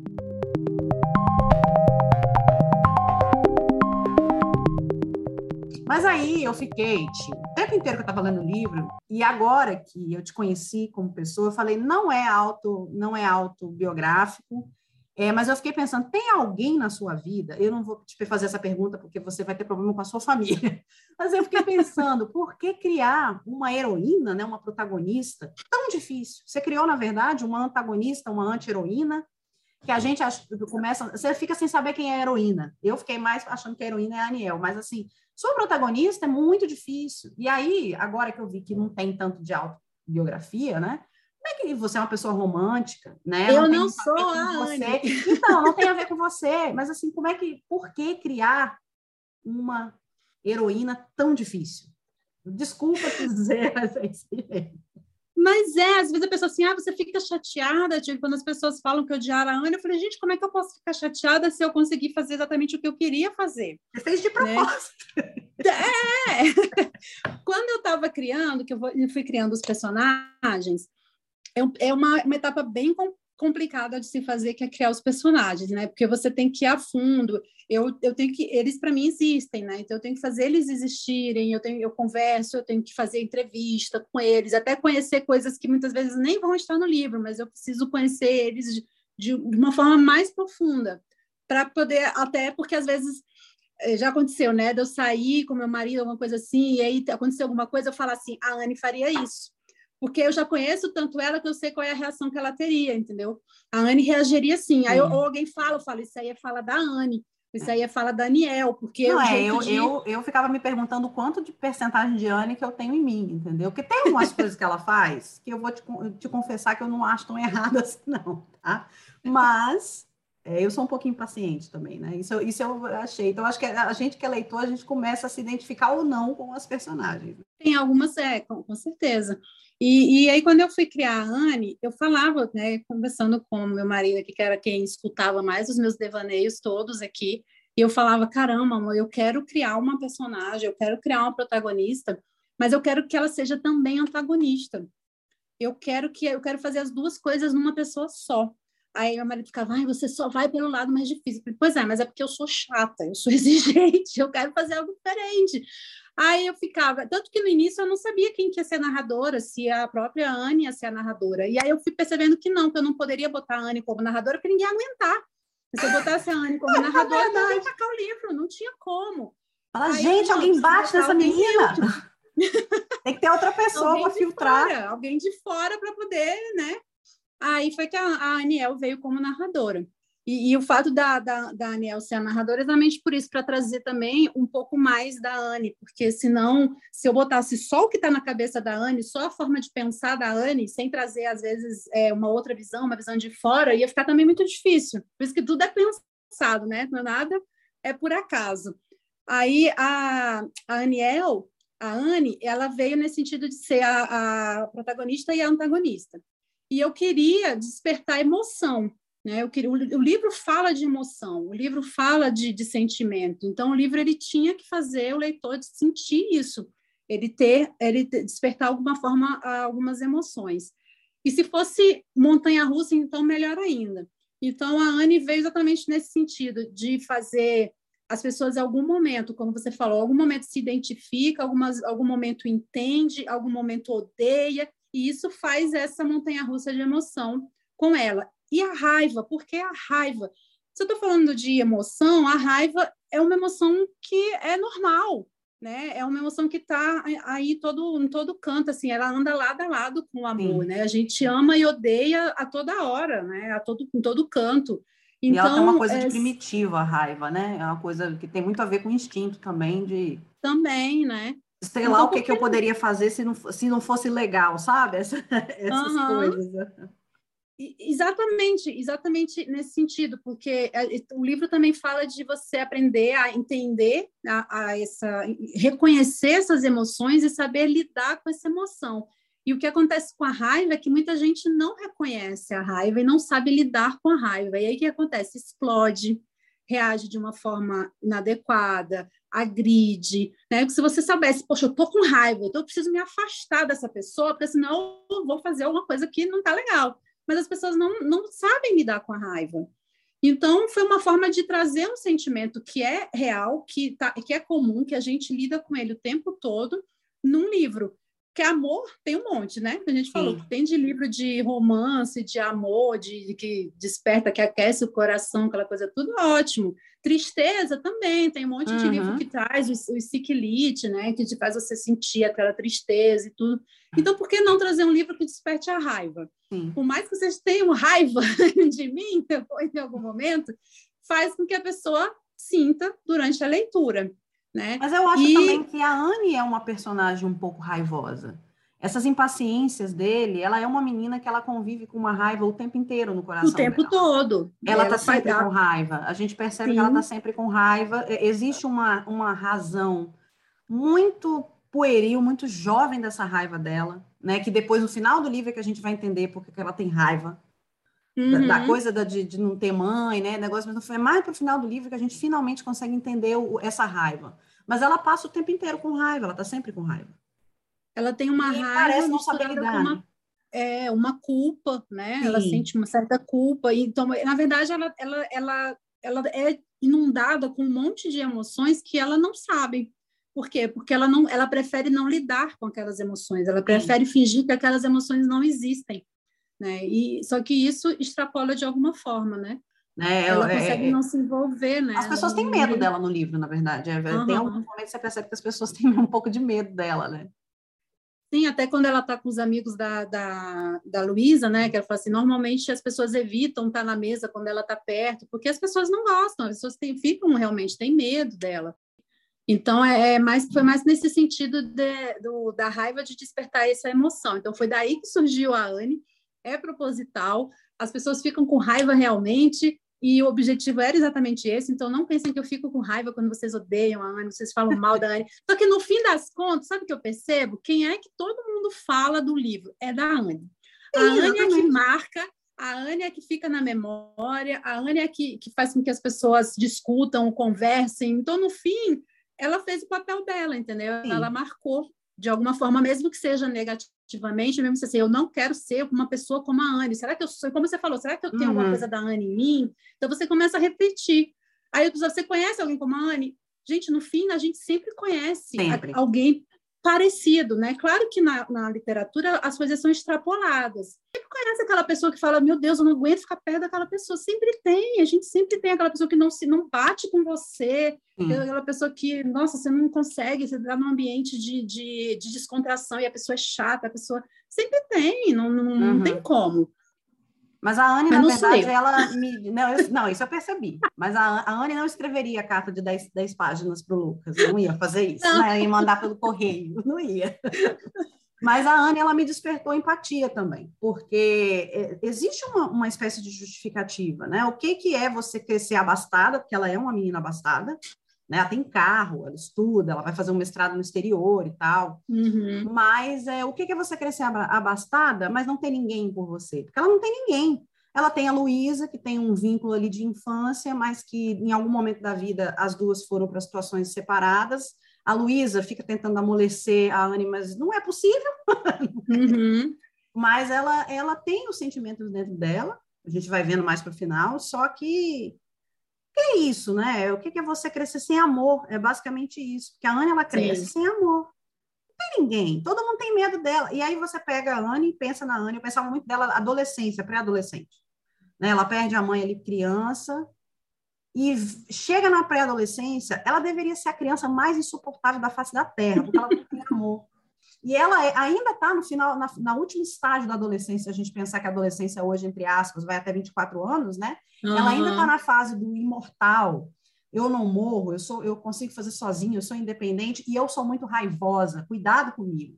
Então eu fiquei uhum. pensando se isso não foi um processo de anos, entendeu? De se tornar de uma criança que talvez fosse uma criança amorosa, aí se tornar essa pré-adolescente, essa adolescente embotada, nervosa, né? E depois ela se Sim. torna ela até teve um relacionamento, né, nessa fase, mas aí se torna essa, essa jovem adulta extremamente raivosa, né, e, e que coloca essa cara passa para ela, é, é, como se fosse um crustáceo, né, para não mostrar o molinho é. que ela tem por dentro. Uhum. Exatamente, ela não quer, ela não quer, ela não quer aceitar que ela tem, ela não quer deixar que ninguém veja que ela tem, né? É, eu acho que é porque a experiência da Anne com as emoções, ela sempre foi uma experiência negativa, né? Ela não tem muitas uhum. emoções felizes, não tem muitas emoções. Mas eu vou ser sincera, o Luca também me deu um pouco de ranço. Eu te falei isso na uhum. minha resenha. Eu falei, o Luca me deu um pouco de ranço também. Tem alguma coisa errada. Então, talvez porque é, tem muito da história do Luca que não está ainda na, nesse livro, né? Que, na verdade, tem muita coisa que, que ficou em aberto, né? Que de, fica uma deixa. E tem coisas ali. Então, talvez esse ranço que você sinta dele é porque você já tenha sentido alguma coisa em algum momento que você percebeu, então, né, que não foi desenvolvido. Então, Sim. No início, parece que ele e a Aniel não conseguem ter um relacionamento saudável, e na minha cabeça, como uma defensora feminista das mulheres, eu pensava, pô, uhum. aparece uma pessoa melhor na vida dessa menina. Mas, de verdade, que homem doce, fofo ia conseguir entrar na vida de Anne? Ela ia pegar o cara e tacar lá, sai de perto de mim. Pois é porque, é, de, é, porque a gente não pode falar spoiler, mas é, não, tem, é. tem, um porquê, né, dele já entrar assim, de frente, né, Sim. porque né, ele já já sabia um pouco como, como tinha que lidar, né, então isso tem um porquê, é, né, dele com essa com essa força assim mais mais agressiva, mais grosseira, né, não é nem uhum. agressiva, uhum. Isso é como você falou, se fosse uma pessoa ai, muito amorosa, não ia dar um chute não nele e né? Exatamente, a Luísa não conseguiu, depois de anos, tantos anos que era essa personagem doce, né? Não conseguiu, uhum. por que, que o cara conseguiria? É porque é, é, é a, pessoa, a personagem não conseguiria chamar a atenção dela. Ela estava tão centrada naquela coisa da pesquisa científica, não sei o quê. E é né? como você falou, todo mundo tem medo dela, então realmente foi a, foi a, primeira pessoa que chegou ali e demonstrou bater de frente com ela, né? Sim. Então isso já fez com que ela enxergasse algo diferente. Assim, peraí, quem, né? Uhum. Que é algo diferente do que está acontecendo normalmente. Ele não está com medo de mim, ele está me batendo de frente. Batendo então... de frente, é. Ele está me tirando do meu lugar de comando, né? E aí, então, o mais uhum. interessante assim que eu vi da Anne é da coisa da idade, né? É, a Ana está no final da graduação e já está desenvolvendo os Paranauê lá. Então, ela é um gênio, né? Apesar dela ter todo o capital social em volta dela para ela se tornar, e não ter muito amizade nem amor para ela se distrair. Então, ela fica sempre naquela coisa. Mas de ser arrogante, igual todos nós nessa idade. De porque a gente vai descobrindo que ela não realmente não pensou nas consequências ela tem esse, esse QI, né, que fica, fica evidente que ela tem um QI acima da média, e ela tem essa questão, é, o aporte financeiro, né, essa questão de, de poder é, desenvolver, de comprar o material, de fazer as coisas. E, e eu acho que na, na, no capítulo em que ela se depara com a, a Anne, com a Aniel, contando é, é, é o primeiro momento em que ela percebe realmente assim que, o, o que ela está fazendo o que pode o que pode gerar né? E até ela falar ah, ainda faltam muitos anos tá? só que na verdade né as coisas acontecem muito rápido.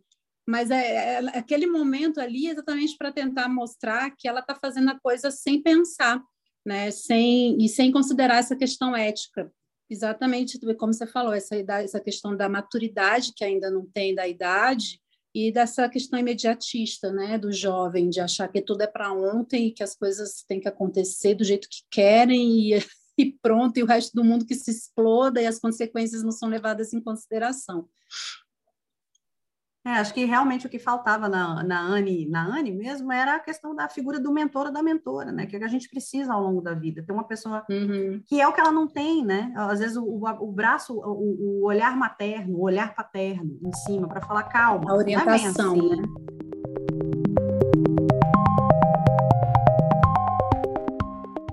Você falou que tem coisas que ainda não estão sendo ditas. Então, tio, responda a pergunta que todo mundo te faz. Este livro vai ter continuação? Eu já falei algumas vezes, eu falei, gente, é, a ideia inicialmente não era ter, era fazer um livro só, porque foi uma foi uma um desafio que eu me coloquei, né? Eu falei, será que eu consigo escrever um livro? Então era para ser aquela coisa, escrevi o livro. E beleza, consegui, ponto. Só que quando eu terminei, eu cheguei no final, naquele o epílogo, É, e quando eu escrevi o epílogo, eu fiquei assim, gente, tem tanta coisa aqui ainda, tem, tem um universo, tem substrato ainda demais aqui para desenvolver. Aí eu falei, não, tem que continuar essa história. Tanto que eu voltei, né, quando eu reescrevi, e fui deixando alguns ganchos, algumas coisas que não tinham sido colocadas antes, para poder deixar em aberto. E a ideia, sim, era fazer, era, é, não sei, era fazer a continuação da história. Eu queria que já tivesse pronto. Eu tenho a história na escrita, assim, né? É a ideia geral, é tudo que acontece, mas eu preciso sentar para colocar, é, botar em prática. E quando eu, é, eu, eu não esperava que eu fosse publicar o livro logo, né? Eu terminei o livro, na época eu fazia um MBA, e no MBA eu tinha que, no TCC, eu tinha que produzir um livro e fazer um, um plano de negócio de uma editora. Então eu comecei a mandar o, o, o original para as editoras, porque era, eu estava usando o meu livro como meio que uma cobaia, para ver é, como que os, os editores recebiam, como é que eles comunicavam, e para poder eu fazer o meu TCC. Só que acabou que a Madre Pérola realmente se interessou pelo livro. E aí o Rafael, é, eu falei, Rafael, mas eu não sei, não quero, não tô... E ele, ele realmente, ele apostou no livro, ele gostou, e ele apostou no livro, e ele deu essa oportunidade incrível de publicar o livro pela Madre Pérola, que não, não, não tive como recusar, né? E eu não estava preparada emocionalmente para isso ainda, e, e eu queria até já, quando eu fosse publicar o livro, digamos assim, eu queria até que já, ele já tivesse completo, né? Porque fica mais fácil, porque querendo ou não, agora que vem todos esses feedbacks, eles influenciam também. É, hoje, quando se eu for sentar para escrever, eu já eu tenho que eu quero pensar nas coisas que as pessoas me falam, no fluxo, na história, não sei o que acaba que vem essa carga. Isso atrapalhou de certa forma, porque eu, eu tinha a ideia e aí eu, eu acabei travando assim. Eu cheguei num ponto em que eu não conseguia mais é, continuar a história. E aí eu falei, eu preciso me afastar primeiro da história, eu preciso deixar ela ela esfriar um pouco, realmente. Chegou nesse momento agora eu estou precisando manter um distanciamento. Eu parei de escrever, eu não estou escrevendo no momento, é, porque não estava indo, não estava andando, não estava fluindo na minha cabeça. Então eu realmente falei, eu vou dar um tempo, vou deixar a, a ideia esfriar mesmo na minha cabeça para depois eu conseguir resgatar isso. Então, vai ter continuação? Eu espero que sim. né? Eu quero muito trazer a continuação. Eu sei que ainda tem muita história para acontecer ali. Eu sei que eu deixei é, pontas soltas. É, eu preciso fazer esse alinhamento. Eu sei que ainda tem muita coisa ali que dá para ser trabalhado. Tem história dos personagens que dá para ser que, que tem que ser melhor desenvolvida. Mas, infelizmente, aquilo que eu falei, não, escrever não é sentar na frente do computador e achar que as coisas vão sair, você vai lá digitando as palavras e, e tudo com, acontece. Não, não, é assim. Então, eu, no momento, eu não estou conseguindo botar a, a, ideia no papel, então eu realmente dei uma parada. Então, eu não sei te dizer, assim, quanto tempo é, não, não, essa não história... essa exigência, não. É, não a história problema, né? é porque eu já prometi muito, eu já fiz essa besteira de dizer assim, não, eu prometo. Ano passado, início do ano, porque veio a pandemia, na pandemia, então foi a confusão, né? Aí que eu não consegui escrever nada, menino dentro de casa, a aula online, minha mesa de computador, então ficou aquela zona de livros de ensino fundamental, então não, não peguei nada. Aí eu falei, não, ano que vem, início do ano passado, né? Aí eu falei, agora vai, agora eu escrevo. Então, até o fim do ano eu prometi para um monte de gente que ia sair. Até o fim do ano passado, não saiu. Então agora eu não prometo mais, entendeu? Eu não, não é precisa. É, a gente que é leitor, a gente é um povo chato, né? O leitor é um povo chato. Mas é, se você pensar, por exemplo, tem igual eu estava lendo ontem, inclusive, o Doutor Sono, né, que é a continuação do Iluminado de Stephen King. São 32 anos de separação entre um livro e outro. A Margaret Atwood lançou os Testamentos 35 anos depois do Conto da A. Então você tem até três décadas. Sabe? Pois é, eu acho que tem muito isso. O Game of Thrones, por exemplo, depois que saiu a, a série, que terminou a série, você viu que ele não conseguiu ele escrever. Exatamente. Paralisa, é, acontece alguma coisa que a Até porque a série inventou coisas que não estavam. Eles precisavam terminar a série e não uhum. respeitaram o tempo do autor, que não é todo autor que escreve um livro por ano, né? Pois é. E aí o cara paralisa e não consegue terminar, porque aí eles inventaram um final qualquer para a série e o cara eu Entendeu? senti que essa questão do feedback, ela influencia muito. Assim, é muito, muito. bom, eu não vou negar, não. Assim, para mim, o feedback é super importante, porque ele me ajuda a, como eu falei, eu estou aprendendo, né? Eu me sinto nessa, nessa, nessa construção, nessa evolução desse aprendizado. Então, ouvir o feedback do leitor é muito bom, porque a gente sabe, poxa, eu, eu acertei nesse, consegui. Claro que é impossível agradar a todo mundo, né? Isso é uma coisa que todo autor tem que estar preparado para as críticas negativas também, porque vai ter aqueles que não gostam, isso faz parte, não tem como você agradar a todos. Mas tem que levar, até as críticas negativas, tem que levar para o lado da, do, auto, do autoaprendizado, da evolução. Se tem como eu melhorar de alguma forma, se aquela crítica negativa é uma coisa, poxa, realmente eu preciso pensar nisso, eu posso melhorar, não para agradar aquele leitor, porque ele não é o meu leitor, provavelmente, né? Mas porque eu acho que tem algo que eu possa melhorar. E aí, querendo ou não, é, isso, isso mexe, isso influencia para você na, na parte da criatividade. Porque aí você começa, quando você está escrevendo, você começa a não estar tá mais só imersivo naquela tua ideia, e sim naquele monte de coisa que te falaram, aquelas várias vozes externas, a influência que vem de fora. E isso atrapalha, porque você já não, não, não é mais a sua só, não é a sua história mais, não está só na sua mente.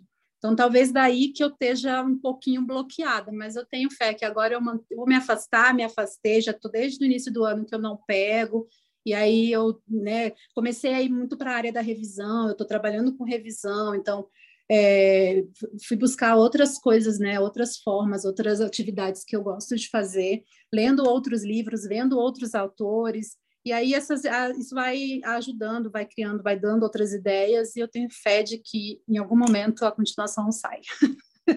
Não, é, e não tem a questão do, do, do, levar a pressão a sério, porque senão vocês acabam se tornando autor igual autor de novela, que precisa escrever três finais para ver qual que o público pra gosta mais, e, uhum. e, eu acho que isso uhum. interfere muito na, na, na, veia. E sabendo que mesmo que você escreva o final que parte do público queira, vai ter uma parte do público que vai falar que o final não ficou bom. Sempre assim, tem, né? Não adianta, não tem sabe? Jeito. Não adianta, não tem como, cara, não tem como.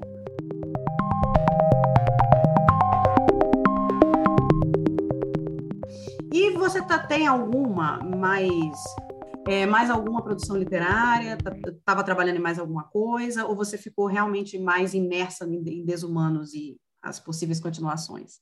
É, o que eu produzi, eu, eu, tenho alguns contos, né, que, que foram publicados, que eu acho até mais fácil produzir conto, porque eles são menores, né, então é, o, o, tempo e a, a dedicação, assim, o tempo dedicado para você conseguir começar e terminar um conto é, é muito mais é, fácil, né? Não é que seja fácil de escrever, mas é, o tempo de dedicação em si, porque para você construir um romance existe um universo muito maior para você fazer. Então eu fiz ou, alguns contos, eles já foram publicados e, e fora isso eu continuo com as minhas brincadeiras de, de palavras assim, de vez em quando eu escrevo alguma coisa, meu bloquinho de notas, hoje é no celular, então eu não perco mais, porque antigamente era no papel eu jogava fora. Então hoje se eu tiver com qualquer coisa na minha cabeça assim, aí eu vou no celular aí escrevo, aí tem lá um textinho, aí sai uns poeminha, é, poema que eu não, eu não sei nada de poesia, mas aí eu gosto de brincar de fazer poema, porque simplesmente pelo, pelo fato de eu estar buscando uma rima, de eu estar buscando uma palavra, isso vai fazendo eu entender é um aquele, aquele, sentimento, é um exercício, né? Eu vou, vou putando e vou fazendo a, a escrita. Então, eu, eu continuo escrevendo sempre, mas assim, é, profissionalmente dizer que você tem outro projeto hoje de escrita, não, o meu projeto continua sendo Desumanos, uhum. a continuação, eu não vou me inventar de entrar em outra história. Tem outras histórias na minha cabeça? Tem. Mas se eu começar outra agora, eu acabo que não vou, não vou conseguir terminar Desumanos. Não vai terminar nenhuma nem outra. Então eu falo, não, não ah, eu tô, eu tô começando tem... a sentir que Desumanos vai ser uma. que você falou que fantasia é muita série, né? Desumanos vai virar um box de sete livros, eu tô sentindo. Porque na hora que você pegar o gancho, entendeu? Vai ser desumano, vai, vai ter que inventar outro nome. Eu, eu, o desumanos, alguma coisa embaixo está servindo, entendeu? Desumanos e não sei o quê, desumanos e não sei o quê. É, tem então, autor é que gosta de, de, se aventurar em outras histórias enquanto escreve uma ou outra, mas não sei, eu, eu acho que para mim não, não vai dar certo, porque eu gosto de ficar imersiva mesmo naquele uhum. mundo. Então eu prefiro o que aconteceu. Eu acabei que eu não estou escrevendo, né? Fico brincando com as palavras sem escrever, mas aí fui para a revisão. Então, eu estou revisando. Então, querendo ou não, eu continuo trabalhando com a escrita, continuo é, desenvolvendo a criatividade, vendo as ideias dos outros também. Aquilo vai, vai dando substrato para você também trabalhar. E, e, eu continuo no mundo do texto, porque o negócio é, é o texto. para mim é o texto. É, mas para quem, mas quem disse que não gosta de conversar, nossa, nossa conversa foi bem longa, tá? Né? Acho que é mais uma coisa Nem de você se sentir à vontade, né? Do, do, com o negócio. Também, uma, uma tem, hora com tanto certeza. Já.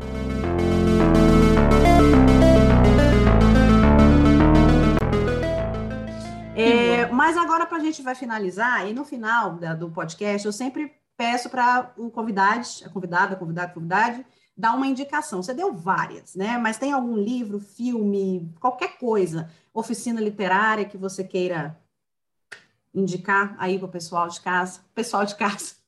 Bom, uma série que eu acho sensacional, que traz, apesar de ser série é, de televisão, mas que traz muita técnica narrativa que a gente pode é, transpor para a partida também, é This Is Us. Não sei se, se você já ouviu falar. Isso, é maravilhoso. É, tem no Netflix. Eu acho que é Amazon Prime é, né? Video. Eu não sei se está no Netflix ainda, acho que não está mais, está Amazon Prime, né? Amazon pois Prime. é, eu acho sensacional a forma com que, é, eu acho que é Amazon Prime, isso mesmo, a forma com que ele traz o storytelling, né? Como é que eles vão construindo aquela narrativa e, e a todos os personagens. Então, para quem gosta de narrativa, de escrita, de storytelling, nada a ver, né? É série de televisão, mas é na mas verdade tem tudo a ver, né? Tem, tem tudo, a, ver. a ver. E a gente pode aprender muito através da, se você for analisar a narrativa do This Is Us. E para, assim, de, de, de estudo, tem muitas oficinas boas, mas quem é do Rio, no caso, a Estação das Letras tem várias oficinas de escrita que são muito boas, né, ali no Flamengo. Foi onde eu fiz a oficina de romance, eu fiz outras, fiz de escrita criativa também. Eu não sei se eles estão com cursos online, mas é, teve uma época que eles estavam. Então, fica aí também para quem quer desenvolver essa parte de escrita, de escrita criativa, fica aí a dica. Joia. É, a minha dica vai ser também pela questão da narrativa, e também vai ser uma série, é A Assombração na Casa da Colina, é a mansão Hill House, está no Netflix, e ela é baseada num livro chamado Da Maldição da, da Residência Rio, e eu gostei muito da série pela forma como eles fizeram a narrativa da própria série, misturando com a fotografia do livro. Eles vão uhum. fazendo passado e presente, mas a narrativa é um brinco. Sabe aquele negócio que você fica, gente, não posso desligar, porque se eu desligar vou perder a narrativa. Então, eu acho que esse A Maldição da Residência Rio, né, que está no Netflix, é uma, uma dica muito boa para quem gosta de terror, né? Não é para todo mundo, não. Mas não conheço, eu acho que é um, mas eu vou ver. É, eu acho que é um terror suave. Não tem uhum. nenhum massacre da Serra Elétrica no meio, não tem o Leatherface. Eu não gosto muito desses terror, tipo jogos, jogos mortais, não, de verdade. Esse negócio de uhum. saindo não é comigo, eu sou sensível. E aí eu acho que é uma, ah, legal, boa, uma boa dica e é baseado em livro. Então, é, é, é tem toda a questão da narrativa. Já gostei. Eu acho que é uma minissérie, se eu não me engano, só tem uma temporada, mas eu gostei muito dela e é a nossa indicação. Então, tio, muito obrigada pelo seu tempo, muito tempo que você doou para a gente hoje. Agradecemos demais aqui no nosso, no nosso headset, no nosso nossa nave da Grande Mãe.